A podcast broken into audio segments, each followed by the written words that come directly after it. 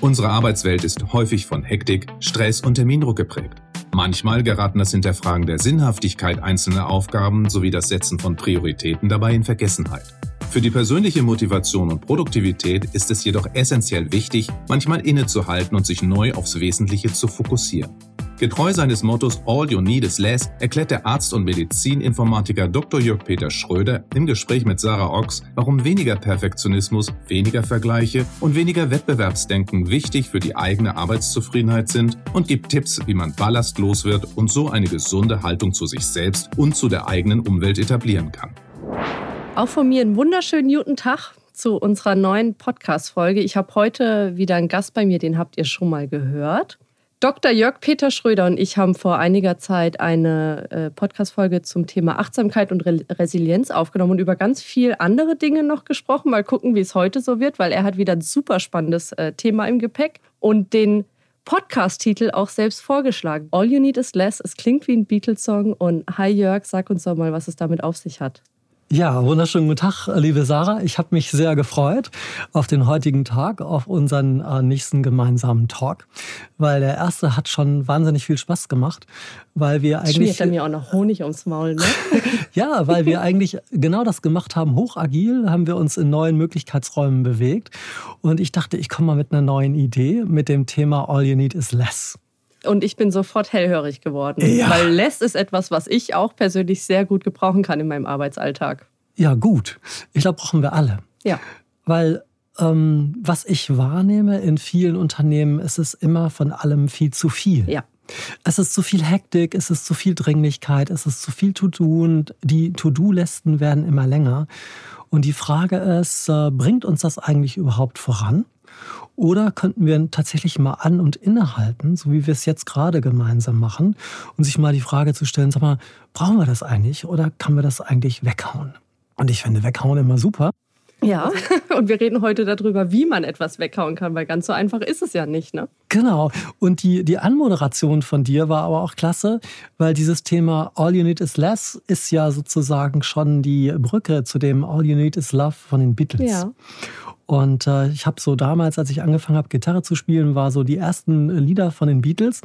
Und ich habe auch dieses Stück von dem All You Need Is Love and All You Need Is Less jetzt auch umgeschrieben, weil ich das für einen Workshop auch nutzen äh, möchte. Kann man das auf deinem YouTube-Channel dann auch dann anhören? Dann würde ich es irgendwann auch machen, ganz genau, ganz bestimmt, ja, genau. Und du singst dann auch selbst? Ich singe dann auch selbst, Und ja. um was geht es in dem Text?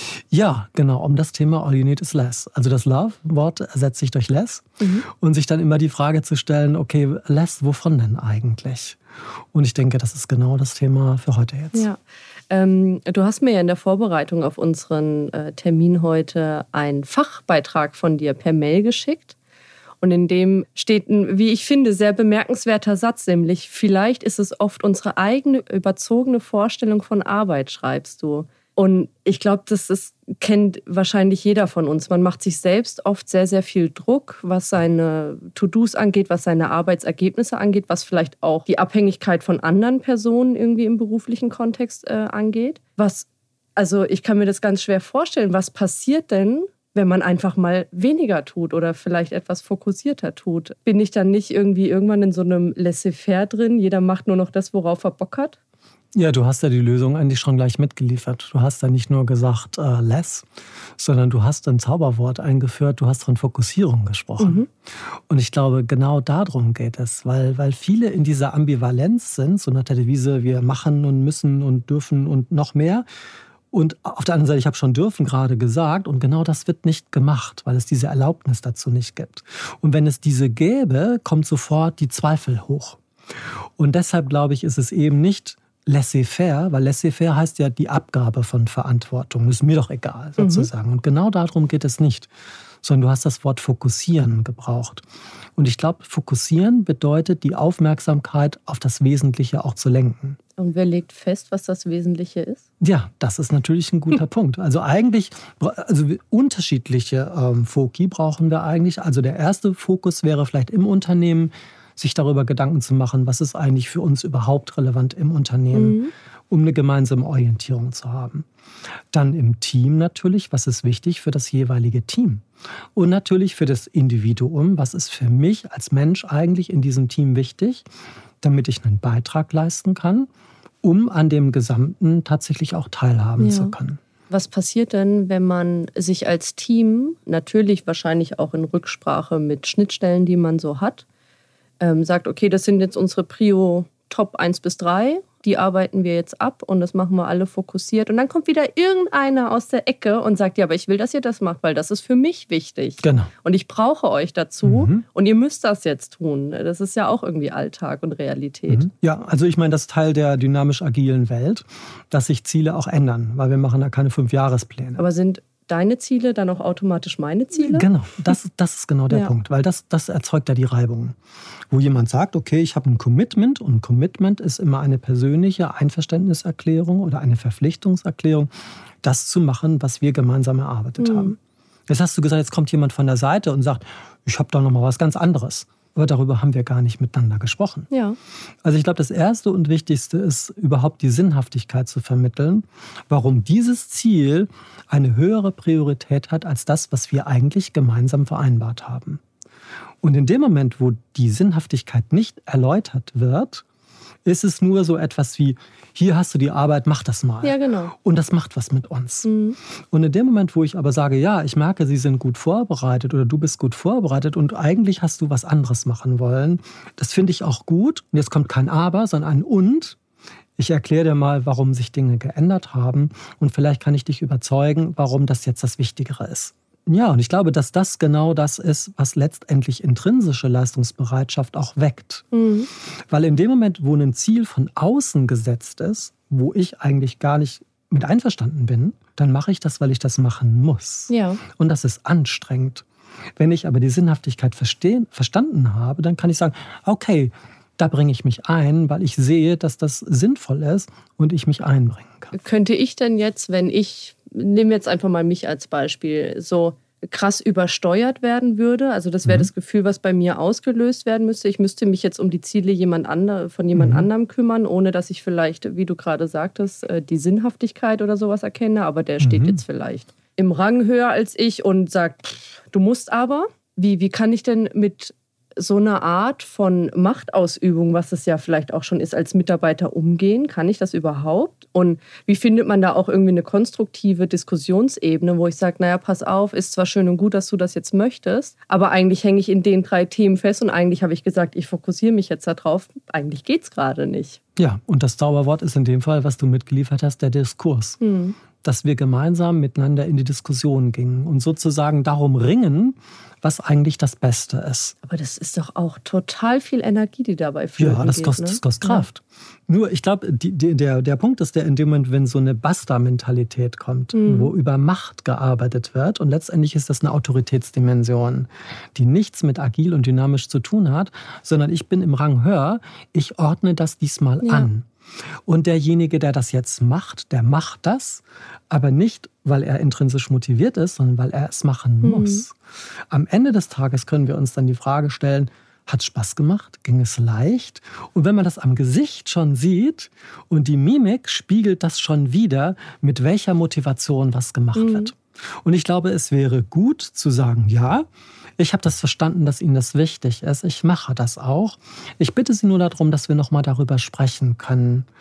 Dass der andere auch merkt, mhm. dass wir gemeinsam in der Reflexion vielleicht in Zukunft einen anderen Weg finden, der eben weniger anstrengend ist. Ja, was aber halt jetzt in einem mehrere tausend Mann Unternehmen durchaus auch mal schwierig werden kann, weil es ja da viele solcher offenen Fronten gibt. Ne? Total. Ja. Und, und dennoch denke ich, dass es wichtig ist, weil so in, in so vielen Organisationen immer mit diesem Wort agil gearbeitet mhm. wird. Und das Wort agil bedeutet eine Form von Beweglichkeit. Und je starrer das Muster ist und je autokratischer geführt wird und je direktiver und kontrollierter geführt wird, desto weniger agil sind wir unterwegs. Mhm.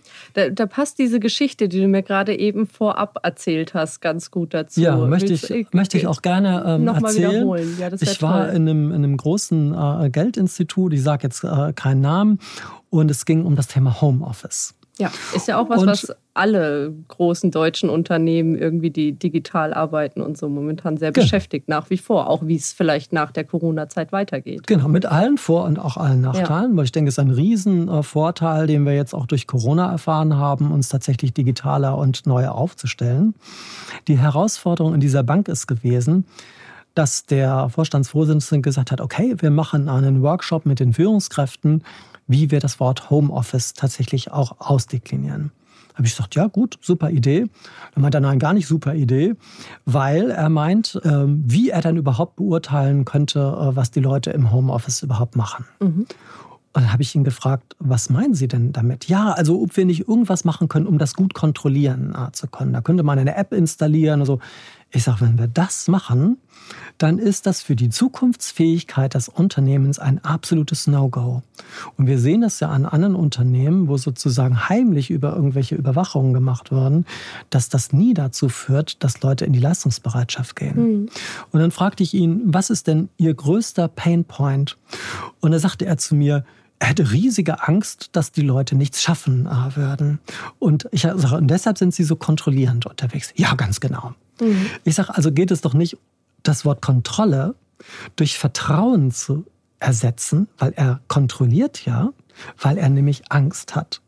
Und also insofern geht es nicht darum, am Ende der Prozesskette an dem Wort Kontrolle zu schrauben, sondern sich die Frage zu stellen, wie gelingt es uns denn, Thema Fokus, tatsächlich gelassener und entspannter zu sein?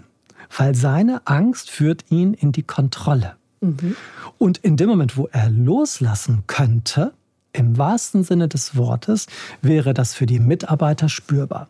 Ich sage mal ein Beispiel. Stell dir vor, du stellst dich in irgendeinem Team vor, weil du dort gerne arbeiten äh, möchtest. Und die sagen, ja, Sarah, du, da haben wir aber was für dich. Ähm, wir machen mal ein richtiges Assessment äh, mit oh, dir. Ja. Mhm. Super, gut. Und man merkt schon, wenn man reinkommt, da sitzen da fünf Leute am Tisch und alle mit so total verkniffenen Gesichtern. Und die sagen einem in so einer bierernsten Methode so, und jetzt äh, wollen wir mal sehen, wo die Glocken hängen. Mhm.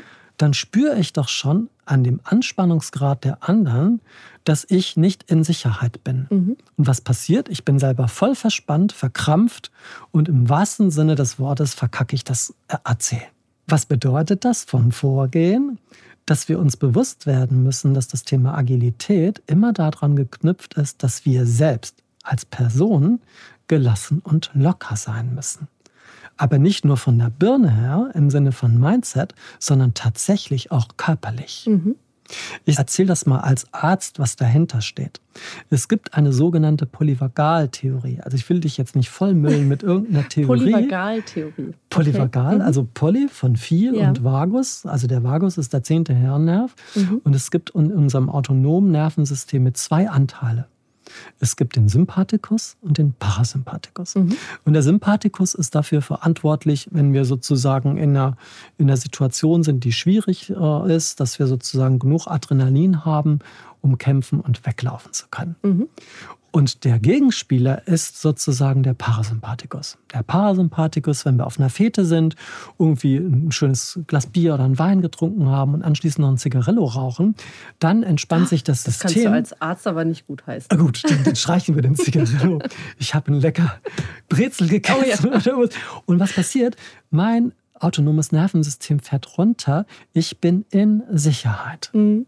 Das heißt, was es eigentlich zu vermitteln gibt, ist in dem Assessment Center auszustrahlen, dass derjenige, der neu reinkommt, in Sicherheit ist. Indem ich den zum Beispiel ein Lächeln schenke. Mhm. Und sage, Mensch, du Sarah bist jetzt neu hier und wir machen RC mit dir bist du sowieso klasse, klasse, das kriegst du schon super hin. Mhm. Und dann geht der andere nicht in den Anspannungsmodus, sondern kann ganz locker und leicht, so wie wir jetzt im Gespräch miteinander, sich in den ja. Austausch bringen. Und übertragen auf diesen Bankvorstand, was hast du ihm geraten? Er, also er hat sich ja bestimmt ein bisschen therapiert gefühlt von dir, oder? Genau. Also die erste Reaktion war diese äh, ganz normale äh, Aversion im Sinn, Sinne von, ja, sollen wir jetzt hier auch unseren Namen tanzen? Mhm. Und ich hab, bin natürlich darauf nicht eingegangen, habe gesagt, das können Sie gerne machen, weil das Tanzen auch extrem äh, relaxiert. es geht aber darum, Ihnen die Frage zu stellen, wann sind Sie denn selber locker? Mhm. Und dann sagte er, ja, zum Beispiel, wenn Sachen gut laufen. Ich sage, ja, gut. Loben Sie denn das auch oder sagen Sie dann auch, wenn Sachen gut laufen? Und dann merkte man schon so an der Körperhaltung, dass die Arme so beide in die Verschränkung äh, gingen und sagte, ja, eigentlich gucke ich immer auf das, was noch nicht gut gelaufen mhm. ist. Und da hatte er Man schon treibt was, so wahrscheinlich die Herde Exakt. an halt, ne? Genau. War zwar okay, aber macht mal noch ein bisschen besser, Genau. ne? Und seht ihr nicht, was noch alles Ja. nicht äh, gemacht Was nicht wurde. geklappt hat oder Und so, ne? allein schon, wenn du das so formulierst, dieses Antreiben macht Mhm. was mit den Leuten. Und antreiben kann man Schafe. Aber es ist immer die Frage, brauchen Leute, die selber motiviert sind, brauchen die ein weiteres Antreiben? Weil das Antreiben führt weiter in die Enge und letztlich in die Stresssituation Mhm. und damit in die Verspannung. Und wenn wir alle locker gut drauf sind, heißt nicht laissez-faire, wir tun nichts, weil wir nur noch am Lachen sind. Im Gegenteil. Wir sind aber in einem Erregungsniveau, wo wir echt leistungsfähig Ja. sind. Und genau da müssen wir hin. Und wie, wie könnte jetzt der Bankvorstand seiner, seiner Truppe vermitteln, um halt eben dort intrinsische Motivationen nicht nur vielleicht zu fördern bei den Leuten, wo sie schon da ist, sondern vielleicht auch bei Leuten zu wecken, wo sie vielleicht noch nicht da ist und die tatsächlich einfach nur kommen, um ihren Job zu machen, um möglichst bald wieder nach Hause zu Ja, gehen? das, das ist ein super guter Punkt. Also nicht über Druck und das Defizitmodell zu arbeiten, Mhm. sondern tatsächlich Lust zu vermitteln, Neugierde zu vermitteln und zu vertrauen, zu sagen, wow, das ist ein neues Thema. Ganz ehrlich, ich weiß auch noch nicht genau, wie wir das ausgestaltet kriegen. Aber gemeinsam sind wir ja alle ganz schön intelligent hier zusammen und ich vertraue daraus, dass ihr das gut hinkriegen werdet. Und das ist ganz ernst gemeint, nicht als Lippenbekenntnis, sondern tatsächlich sagen zu können, okay, was könnten wir eigentlich miteinander voneinander lernen? Mhm. Und dieser Mindset-Shift, das ist genau das, wo es wieder an das Individuum geht.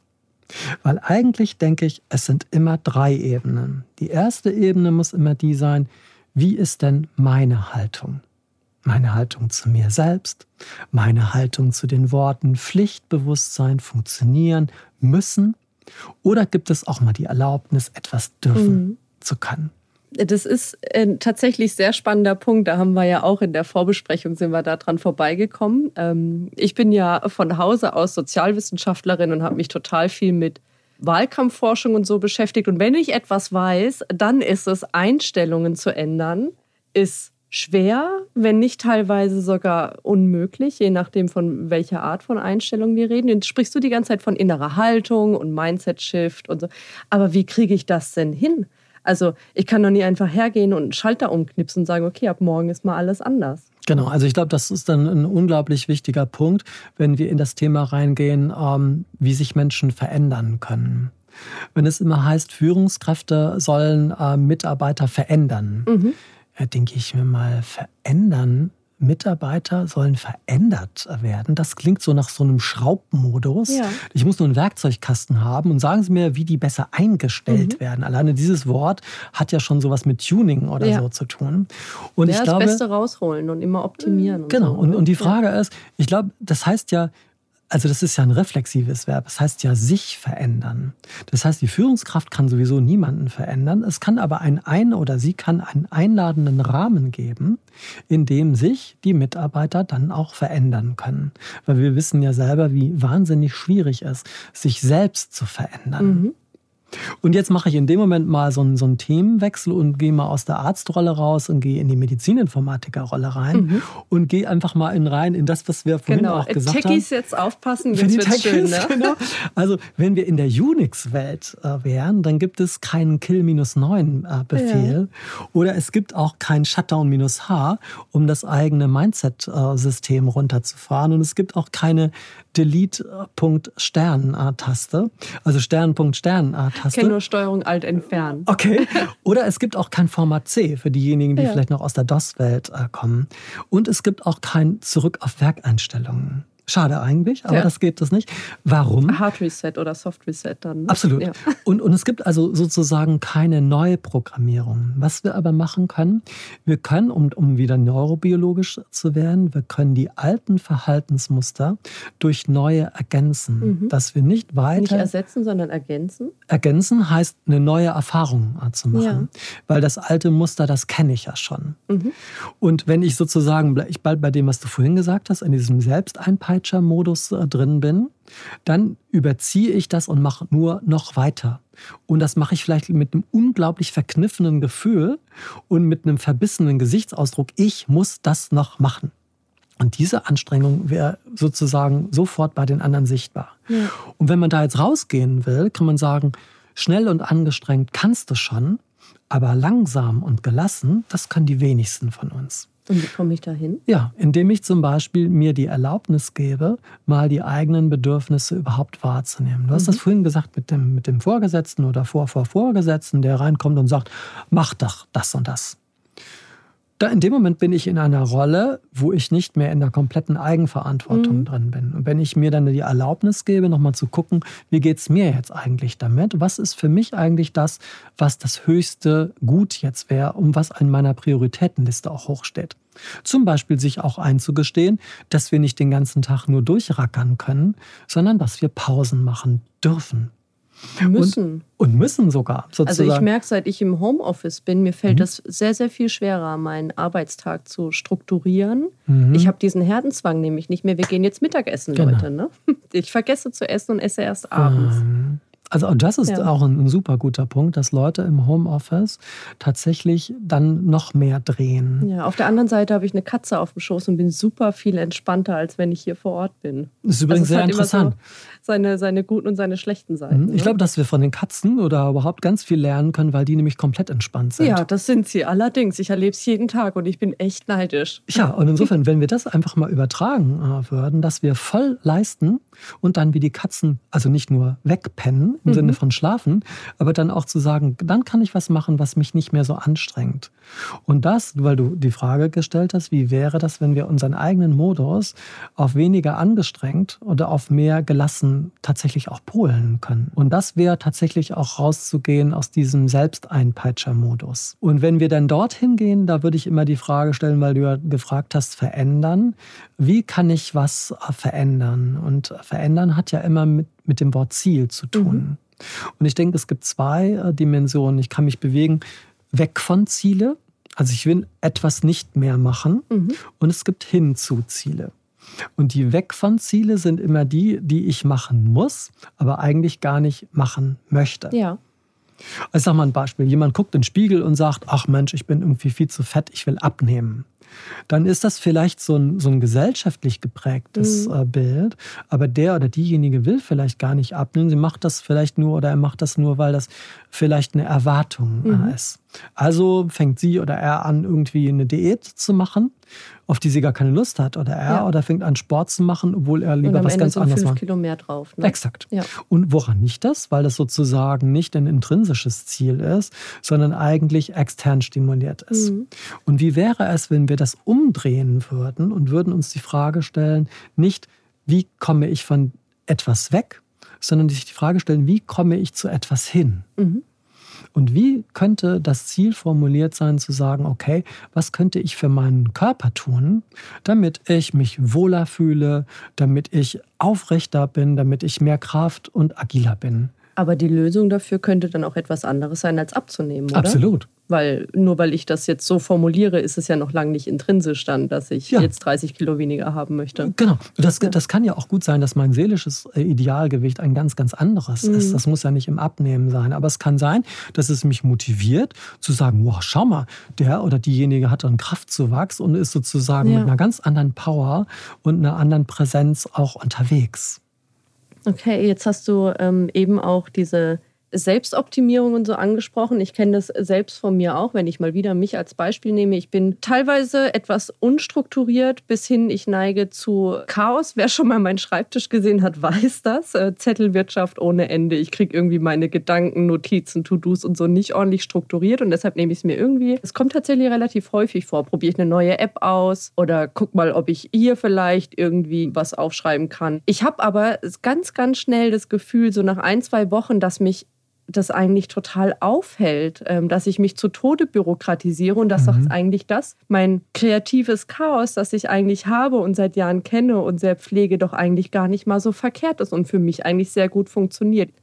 Und wo, wo ist denn die goldene Mitte? Wie mache ich es denn am Ende richtig? Und das ist jetzt natürlich nur ein Beispiel, was sich irgendwie auf ganz viele Situationen übertragen lässt, wo man, glaube ich, auch in so eine Dissonanz reinrauscht zwischen dem, was für mich selbst am besten ist, was vielleicht nicht gleichzeitig für andere gut ist, und zwischen dem, wie ich vielleicht gerne sein möchte und wie ich einfach nicht bin, wo wir wieder beim Thema Einstellungsänderung sind. Genau. Ne? Also Sarah, ich finde, du hast äh, die Punkte doch schon super rausgearbeitet, wie du eigentlich am besten ja. bist.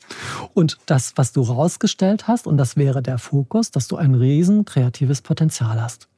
Also wäre es doch toll, mehr Zeit für die Kreativität zu nutzen. Ja, das wäre schön. Chef, hörst du zu? Und weniger Zeit für, nur für eine angestrengte Strukturiertheit. Ja. Also bleiben wir bei dem, was du gesagt hast. Du hast gesagt, du hast verschiedene Apps ausprobiert, wie du dich strukturieren ja. kannst.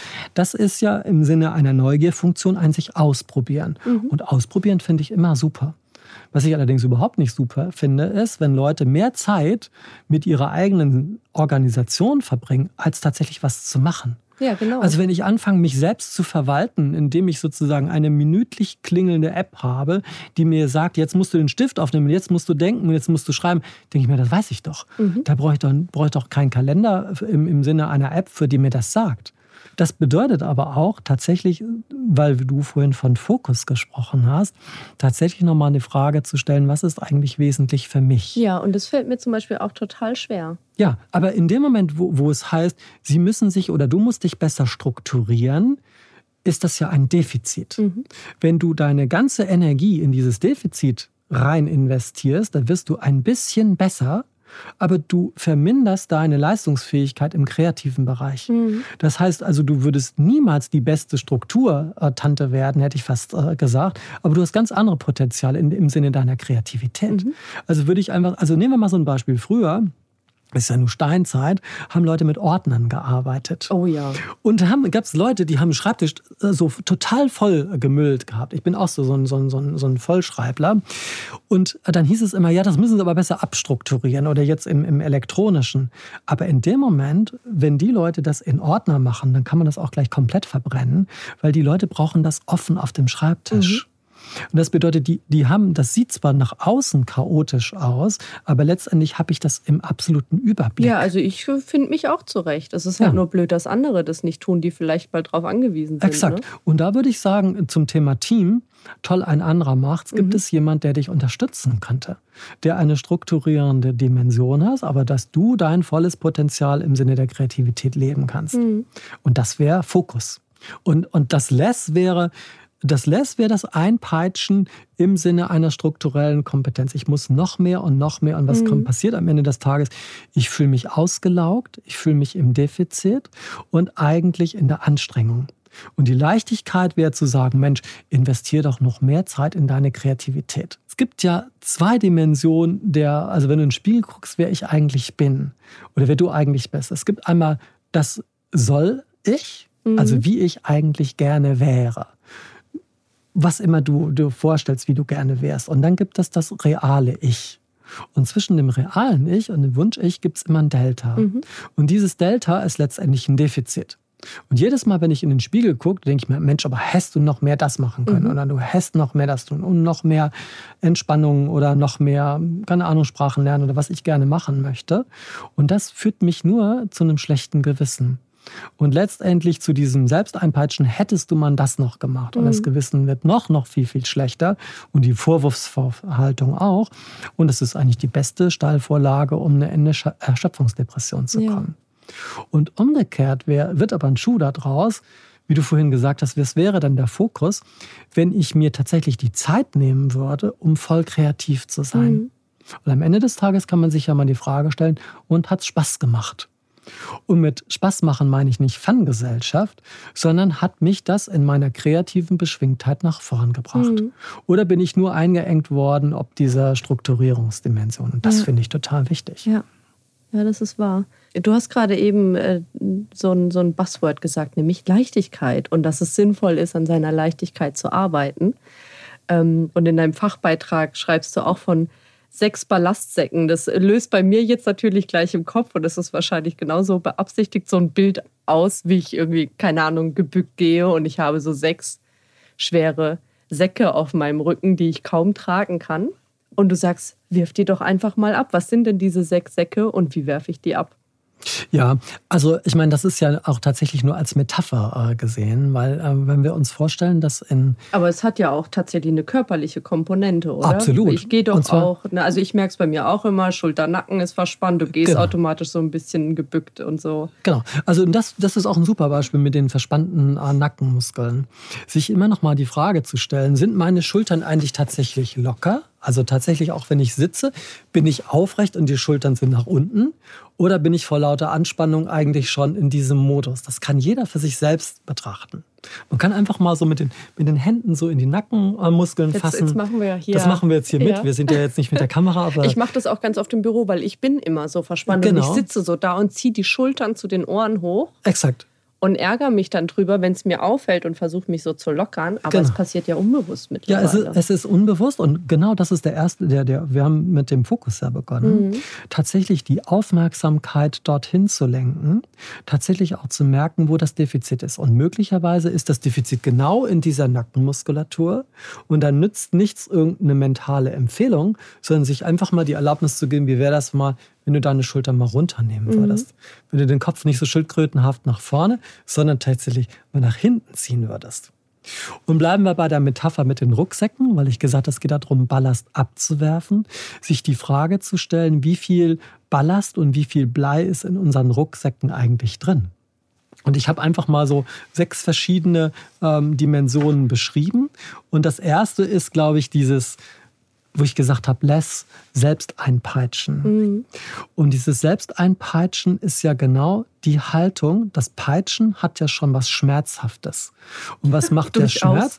Ist genau die reflektorische Verspannung. Mhm. Zum Beispiel im Bereich der Nackenmuskulatur.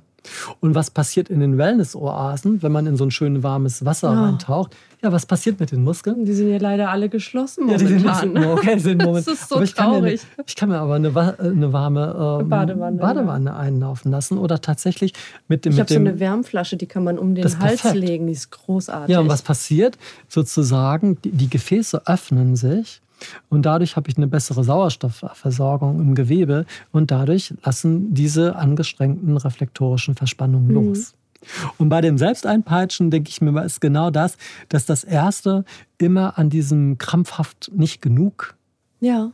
und, und da da dran zu bleiben, eben zu gucken, das ist nicht das schlechte Gewissen, was mich nach vorne bringt, sondern sich tatsächlich die Erlaubnis zu geben, wie wäre es, dass ich auch sagen kann, ja, das war jetzt gerade anstrengend und jetzt mache ich eine Pause. Mhm. Und das auch über ein Ritual, so wie du vorhin gesagt hast, wollen wir noch vorher einen Kaffee trinken. Und es geht ja nicht um die braune Soße, die ich trinke, sondern es geht um das gemeinsame, wir sitzen und haben sozusagen sind so am, am Lachen und am Erzählen. Das führt uns in eine Entspannung äh, Ja. rein. Und das finde ich ist total äh, wichtig. Aber was ist denn dann, äh, wenn es jetzt irgendwie mal Organisation X auch Mitarbeiter gibt, äh, die ja dann vielleicht auch für meine Wahrnehmung jetzt zu entspannt sind, die sagen, naja gut, aber wenn jetzt 17 Uhr ist und ich habe halt nur die Hälfte geschafft, ich lasse den Stift fallen und gehe. Ist das dann ein, ist es genau das Richtige? Aus Ja. organisatorischer Sicht ja nicht, oder? Ja, also ich glaube, wir müssen schon einfach nochmal ähm, trennen, was, was laissez-faire ausmacht und was die Eigenverantwortung bedeutet. Also die Frage ist, ähm, gebe ich eine Aufgabe, die erledigt werden muss, oder übertrage ich eine Verantwortung? Und in dem Moment, wo ich eine Verantwortung übertrage und der andere diese nimmt, dann hat er ja auch eine Verantwortung. Ja. Und es ist ja nicht wie, wie, wie früher, dass irgendwie in der Stempeluhr irgendwas gestochen wird, sondern am Ende des Tages zählt, ob das Ergebnis erbracht wird. Und es kann sein, dass ich das in kürzerer Zeit schaffe. Und es kann sein, dass es einfach länger bedeutet. Heißt aber auch, wir können ja dort dann miteinander diskutieren, warum du jetzt noch schon nach Hause gehst, obwohl eigentlich noch eine ganze Menge Arbeit ist. Und dann können wir miteinander im Gespräch überlegen, wann denn das fertig äh, wird. Weil in dem Moment, wo der eine sagt, du wieso, ich gehe jetzt nach Hause, kann bei dem anderen ja sofort ein Wutpunkt entstehen, weil der sofort denkt, das ist laissez-faire. Ja. Und in dem Moment, wo wir darüber aber sprechen würden, und, und der andere sagt ja, du, das hat aber einen ganz konkreten Grund, warum ich jetzt gehe, ist er schon wieder aus der Anspannung raus. Hm. Also es braucht ein Gespräch, was im wahrsten Sinne des Wortes heilsam ist und dann wieder in die Gelassenheit führen kann. Es gibt noch fünf weitere Ballastsäcke. Genau. Das Zweite ist, glaube ich, sich immer wieder Gedanken darüber zu machen, wie viel Selbstsabotage wir eigentlich betreiben. Und mit Selbstsabotage meine ich natürlich ähm, auch, auch mal auf den eigenen Wecker zu gucken, wie wir vom Biorhythmus getaktet sind. Also soll heißen, jemand, der ein Frühaufsteher ist, für den ist irgendeine Nachmittagsveranstaltung um 20 Uhr einfach zu spät, ja. weil der mental schon runtergefahren ist. Ja. Und umgekehrt irgendwie ein Spätaufsteher, wenn wir dann um 6.30 Uhr eine Frühbesprechung machen, dann ist der zwar physikalisch da, aber ist mental noch gar nicht hochgefahren. Mhm. Das bedeutet tatsächlich auch hier zu gucken, also wenn jemand reinkommt und sagt, Mensch, wir haben da noch ein wichtiges Meeting heute Abend um 19 Uhr, dass man sagen kann, du sorry, da habe ich meine Sportzeit. Und wenn mhm. der dann sagt, ja, momentan bist du nicht committed oder so, muss ich sagen, doch, ich bin committed, aber ich bin nur leistungsfähig, weil ich habe heute schon viel gemacht, wenn ich die Birne auch wieder frei mhm. habe. Wie wäre, wenn das morgen als erstes machen würden? Tatsächlich also für die eigenen Bedürfnisse auch einstehen zu können, um auch zu signalisieren, dann bin ich wieder leistungsfähig. Und was ist jetzt, wenn das überhaupt nicht matcht mit den Leuten, mit denen man so zusammenarbeitet? Also ich kenne es jetzt von mir, ne? ich bin auch morgens viel, viel leistungsfähiger, als wenn ich jetzt um 18 Uhr noch zu einer Telco eingeladen genau. werde. Dann hänge ich mit solchen Glotzern mhm. dran und denke, oh Gott, lass mich doch bitte mhm. alle in Ruhe. Genau. Ähm, mhm. Aber vielleicht sind die fünf anderen, die in diesem Call da abends abhängen, mhm. die sind halt abends am besten. Was ich dann? Ja, ich meine, man kann das doch mit dem Team auch besprechen. Gibt mhm. es nicht eine Zeit, wo wir alle sagen können, da sind wir auch noch energetisch frisch? Und vielleicht ist es auch, auch nur so was ähm, Habituelles, dass es eine Gewohnheit mhm. ist, dass Leute sagen, ja, wir, also eigentlich hast du recht, können wir auch früher machen. Ja. Und das, da bin ich bei dem, was du vorhin gesagt hast, Dinge tatsächlich auch auszuprobieren. Also nicht immer nur mit dem Alten weiterzumachen, mhm. sondern einfach mal zu sagen, wie wäre denn das, wenn wir das dann mittags jetzt machen würden. Ja, und wenn es nicht klappt, kann man es ja immer noch wieder revidieren. Ne? Genau. Ja. Das nächste, was ich gemacht habe, ist das Thema ähm, Perfektionismus. Mhm. Und das hat ganz viel mit eigenen Ansprüchen und Erwartungen zu tun. Tatsächlich nochmal, wie du vorhin gesagt hast, Fokus. Was ist meine Erwartung an mich mhm. selbst? Muss ich denn tatsächlich immer perfekt sein? Und ich glaube, alleine dieses Wort perfekt macht schon eine Anstrengung. Und da mal rauszugehen, zu sagen, ja, ich mache mach gute Arbeit. Und das geht nur, wenn ich auch gelassen und mhm. entspannt mhm. bin.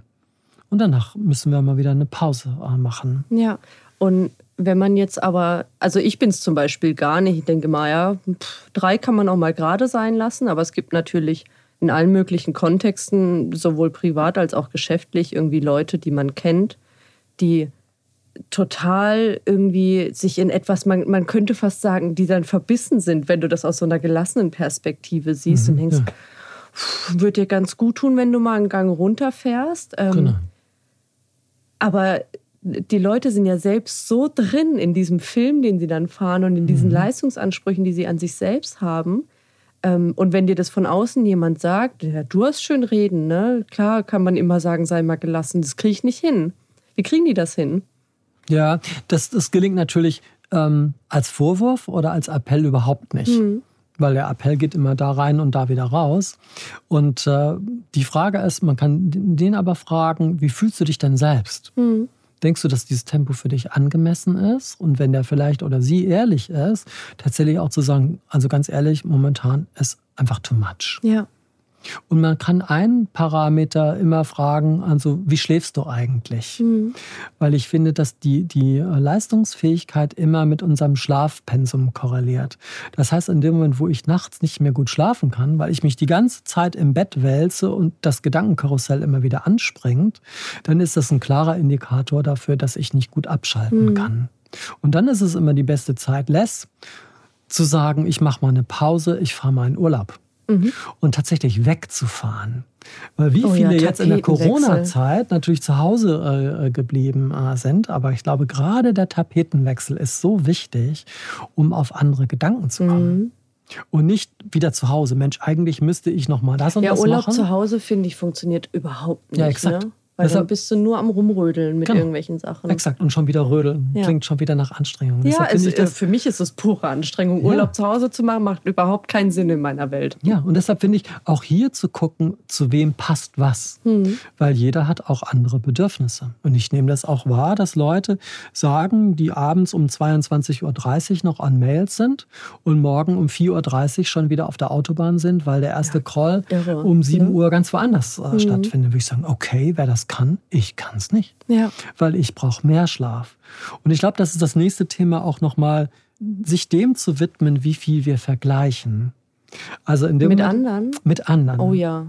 Ja, das ist, glaube ich, ein super Thema. Einfach immer noch mal zu gucken, ich bin immer dann unique, wenn ich gut bei mir bin. Mhm. Und wenn ich außer mir bin, weil ich mich schon wieder mit anderen vergleiche, bin ich schon wieder im Defizit. Aber meinst du jetzt vergleichen im positiven oder negativen Sinne? also ich meine jetzt, ich könnte ja sagen, oh, eine Kollegin, mhm. ähm, die kann das viel besser als mhm. ich, ich möchte so auch sein. Mhm. Ich kann ja aber das auch anders sehen und sagen, ich bewundere das total an ihr. Schade, dass ich nicht so bin und auch vielleicht nie sein werde. Ne? Ja, ähm. oder ich bewundere das an ihr und ist das nicht toll, dass wir so unterschiedlich sind? Ja.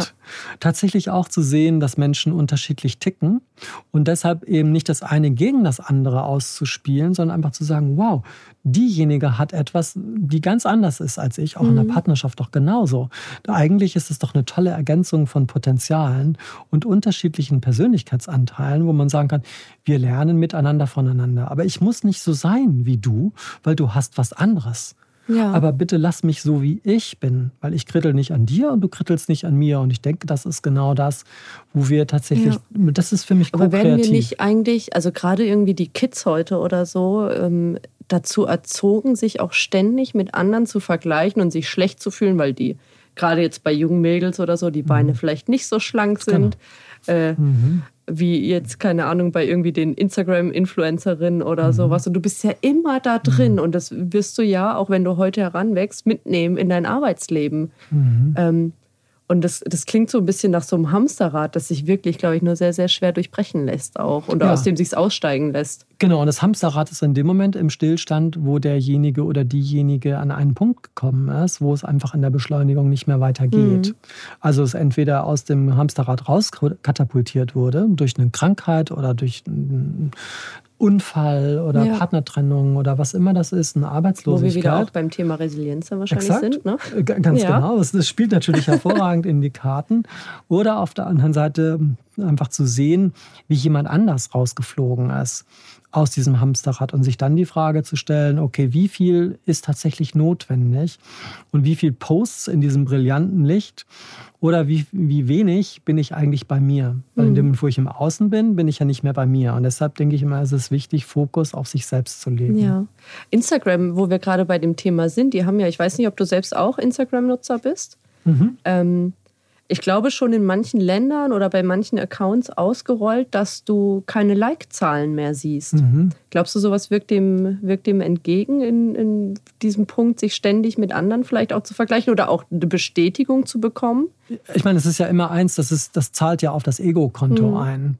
Und wenn jemand 30 Likes hat, ist was anderes, als wenn man irgendwie 30 Millionen äh, Likes hat. Also sehe ich so an unserem äh, Sohn Mattes. Genau, und da kommst du ja in die Vergleichbar. Warum habe ich nur 30, wenn die andere 30 Millionen hat? Was soll das? Ich bin doch genauso gut. Exakt. So, ne? Und ich glaube, das einfach rauszunehmen. Mhm. Und, und, und das, wenn das rausgenommen wird, wenn die Likes nicht mehr angezeigt werden, senkt das ja extrem den Druck. Und kann man das übertragen auf eine berufliche Welt? Ja, ich glaube, kann man hervorragend machen, indem man eben nicht neidisch ist im Sinne des Vergleichens, sondern positiv, wie du das vorhin gesagt hast. Mhm. Ich bewundere das an dir, dass du so kreativ bist. Und vielleicht kannst du von mir von der Strukturiertheit was lernen. Ja. Kann der eine oder andere sagen. Oder umgekehrt, du sagst, Mensch, deine Struktur ist toll. Und ich bin froh, dass ich es nicht habe, weil ich bin nämlich kreativ. Ja.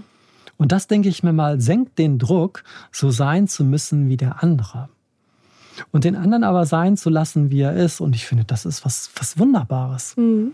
Jetzt haben wir drei von fünf Säcken, ne? Mhm. Also ich habe ähm, einen anderen noch, wir können ja so ein paar noch mal so anspielen. Also ein nee, Punkt. Das sind sogar sechs Säcke, ne? Insgesamt ja. ja. Also mit dem Vergleichen ähm, vielleicht ein Punkt auch noch mal, weil das innere Konflikte ja auch schürt. Oh ja. Also du hast gerade von dem Instagram-Accounts gesagt, hast gesagt, also wie viele Likes derjenige hat. Das führt ja sozusagen auch das Äußere sofort in den inneren Konflikt, dass ich für mich selber dann sage, ich bin nicht gut genug. Mhm. Und genau dieses Ich bin nicht gut genug tatsächlich rauszunehmen, sondern einfach sagen zu können, ich habe mich für dieses Thema interessiert und das ist für mich genau richtig. Und ich, wie du auch vorhin gesagt hast, ich probiere mich aus. Mhm. Wenn es nicht das Richtige ist, mache ich was anderes. Wenn ich merke, dass die immer ihren Call um 19 Uhr macht, ja, vielleicht gehe ich dann in ein anderes Team, die morgens um 9 Uhr den Call machen. Ja. Also tatsächlich ja auch auszuprobieren, was passt zu mir. Und das finde ich ist wunderbar. Aber das klingt auch so ein bisschen nach Chaos, weil wenn man nur in Anführungszeichen, aber wahrscheinlich wirst du mir gleich entgegen, ja, da muss man miteinander sprechen. Aber wenn man sehr, sehr stark darauf achtet, was sind eigentlich meine Bedürfnisse, wie arbeite ich am besten, in welchen Konstellationen, ähm, es ist ja nicht immer ein Wunschkonzert. Also ich muss ja manche Dinge, manche Projekte einfach auch dann irgendwie Strukturen, die da vielleicht gegeben sind, so annehmen. Oder nicht? Das ist ja grundsätzlich kein, äh, kein Widerspruch. Also ich denke, mir in, in, egal wo man reinkommt, in irgendeine Organisation gibt es ja Rahmenbedingungen. Mhm. Und die Frage ist, welche kreativen Spielräume brauche ich? Weil hier ja auch die Mitarbeitenden völlig unterschiedlich sind. Es gibt Leute, die brauchen total klare Vorgaben. Ja. Dem musst du genau sagen, wie sie was zu tun mhm. haben. Und andere, wenn du das so machen würdest, sagen die, ich kündige, ich weiß, wie die Arbeit zu tun ist. Ja. Das heißt also auch genau im Gespür oder im Kontakt mit demjenigen oder derjenigen zu sein, die Frage zu stellen, was erwartest du eigentlich, mhm. wie ich dich führe? Und umgekehrt an die Führungskraft, also das erwarte ich, damit ich hier gut performen kann, dass ich die und die Information oder in der in der Art, wie wir miteinander umgehen. Ja. Und ich glaube, das wird in vielen Organisationen nicht gemacht, weil wir viel zu stark auf dieser, äh, sagen wir mal, ähm, Auf Business. Prozessebene auch oft. Und ne, genau. Manager, so in dem, in, der, in dem alten genau. Denken, genau. die genau. Prozesse managen mhm. und irgendwie die Menschen, die da dran hängen, halt mitmanagen. Aber genau. wenn du irgendwie mal in diese ganzen Leadership-Konzepte mhm. und so denkst, ne, ja. ähm, wo es dann vielleicht tatsächlich darum geht, auch nach Stärken und Schwächen und Teamzusammensetzung zu gucken und was können meine Leute Exakt. und wie setze ich sie am besten ein. Und, und das ist doch super. Ja. Tatsächlich auch zu sehen, dass Menschen unterschiedlich ticken und dass man sagen kann, der eine ist ein Frühaufsteher, der andere ein Spätaufsteher, der eine ist ein Intuitiver, das andere ist ein Detailtyp, mhm. der eine ist analytisch, der andere ist werteorientiert. Können wir das sagen, super. Und so stellen wir das Team zusammen. Bedeutet aber am Anfang mehr Zeit. Und zum Thema Loslassen, denke ich mir, ist es genau das, zu sagen, wir müssen langsamer gehen, um schneller anzukommen. Und das langsamer Gehen tatsächlich auch in der Erwartung, mhm. in dem Fokus. Was lasse ich weg? Ich springe nicht sofort in die Struktur, in den Prozess rein, sondern ich höre dir erstmal zu. Aber loslassen im, kann ich ja jetzt nicht bei Menschen, also wenn ich jetzt mich als Führungskraft sehen würde, nicht bei Menschen, die nicht losgelassen werden möchten, oder? Weil du sagtest ja gerade, es gibt welche, die, die müssen irgendwie an der Hand genommen werden. Und es ist ja auch gut, dass es äh, die gibt. Ähm, aber da kann ich ja nicht loslassen, weil dann stürzen die ja irgendwie in ein Loch. Ja, also sagen wir mal, jemand, ähm, der Vorgesetzte ist ein hochintuitiver Typ mhm. und der sagt, mach dir mal Gedanken bis, bis Freitag über unser neues Marketingkonzept.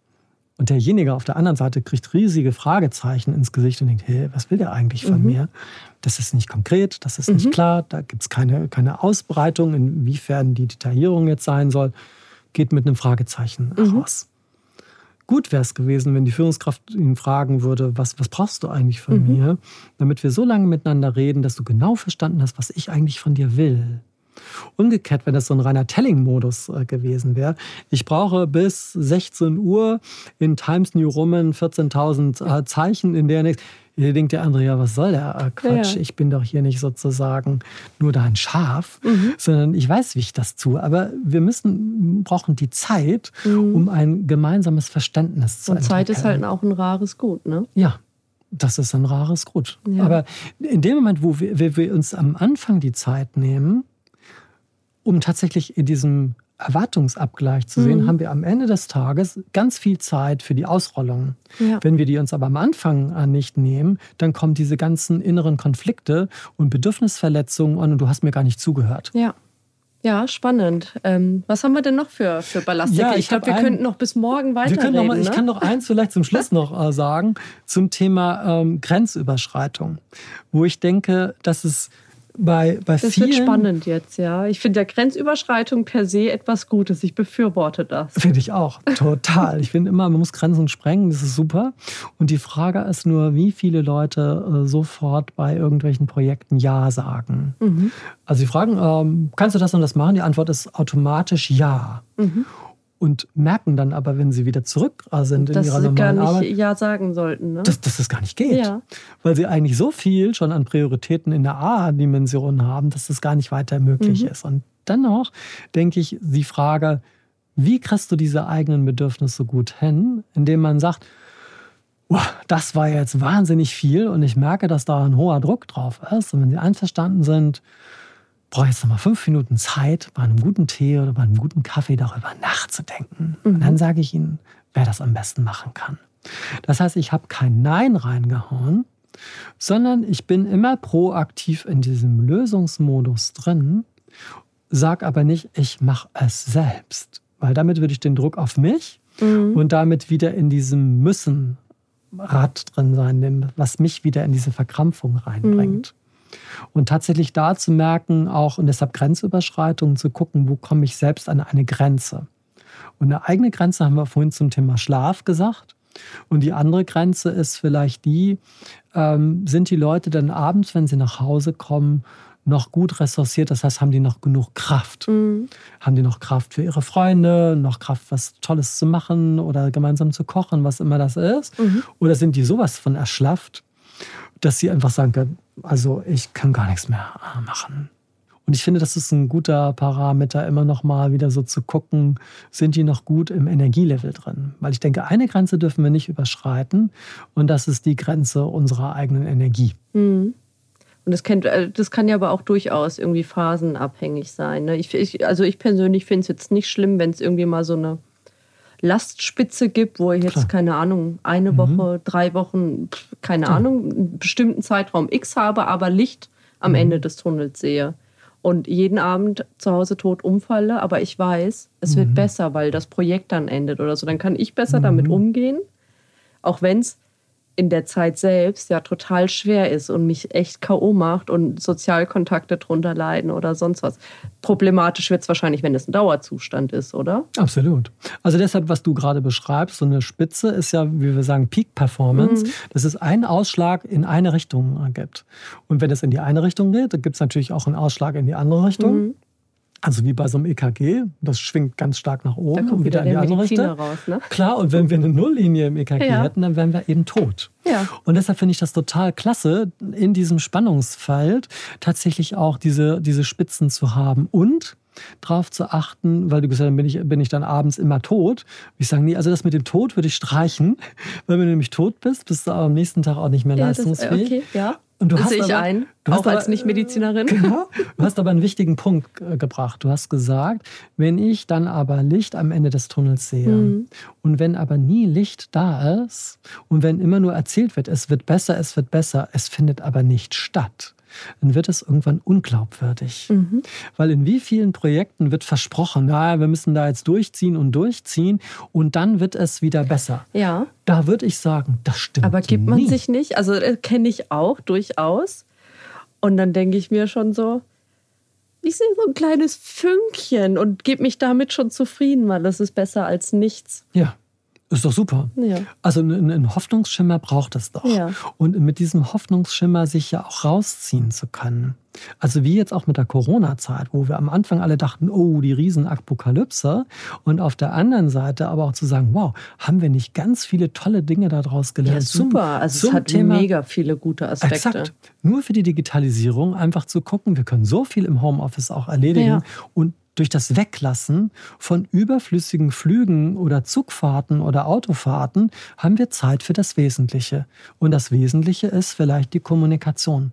Obwohl ich das wiederum spannend finde, gerade als Corona losging und auf einmal alle so, ja, und jetzt lernen wir eine neue Sprache und ähm, ich habe endlich mal Zeit, Sport zu machen und niemanden, den ich kenne, mich eingeschlossen, hat mehr Zeit, sondern es ist alles noch viel mehr geworden. Einfach dadurch, dass dir diese Entgrenzung zu Hause, privat, beruflich und so, finde ich, irgendwie schwerfällt, weil man da erst reinwachsen muss. Und das ist so ein, finde ich, negativer Aspekt, ähm, dass man auch, ich als unstrukturierter Typ, ähm, total lernen muss und mich auch selbst irgendwie zusammenreißen muss, ähm, irgendwo mal eine Grenze zu setzen ne? und zu sagen, okay Leute, mehr geht einfach nicht. Ich äh, kriege das sonst nicht hin. Und das äh, geht, glaube ich, vielen, vielen ähnlich. Und ich weiß nicht, wie viele Menschen jetzt in der Corona-Zeit tatsächlich ein neues Instrument oder eine neue Sprache gelernt haben. Hast, hast du was äh, Neues gelernt während Lockdown und so? Also ähm, ich beantworte deine, deine erste Frage ja. äh, zuerst, weil du gesagt hast, wir sind ja so ein bisschen drauf gekommen auf das Thema mit dem Grenzen sprengen, mhm. wo du mhm. gesagt hast, ich finde das toll, über Grenzen zu gehen. Und ich glaube, dass es aber ganz wichtig ist, diese Grenze wahrzunehmen. Also wo wir merken, dass wir uns selbst ausbeuten und uns selbst überspringen, dass das eine Grenze ist, wo es einfach too much ist. Und da eben auch sagen zu können, okay, also wie kann ich mich jetzt wieder aufladen, ohne da in diese Erschöpfungsdepression zu kommen. Mhm. Und ja, ich habe auch Neues dazugelernt, weil bei mir sind ja sozusagen die ähm, normalen tatsächlichen Präsenzseminare mhm. und Workshops weggefallen. Ist bei dir ganz viel weggefallen. Also ne? es am Anfang, gerade der April, war eine totale Katastrophe, weil einfach viel weggefallen äh, mhm. ist und aber plötzlich was ganz Neues entstanden ist wo ich angefangen habe, Menschenskinder, nee, wie könnte ich. Du hast dann auch einen eigenen Podcast gemacht. angefangen, so, ne? einen eigenen Podcast zu machen und dann auch zum Thema Digitalisierung. Was geht über Teams, was geht über, über Zoom, mhm. was geht über GoToWebinar oder GoToMeeting. Coole Hintergründe. Ja,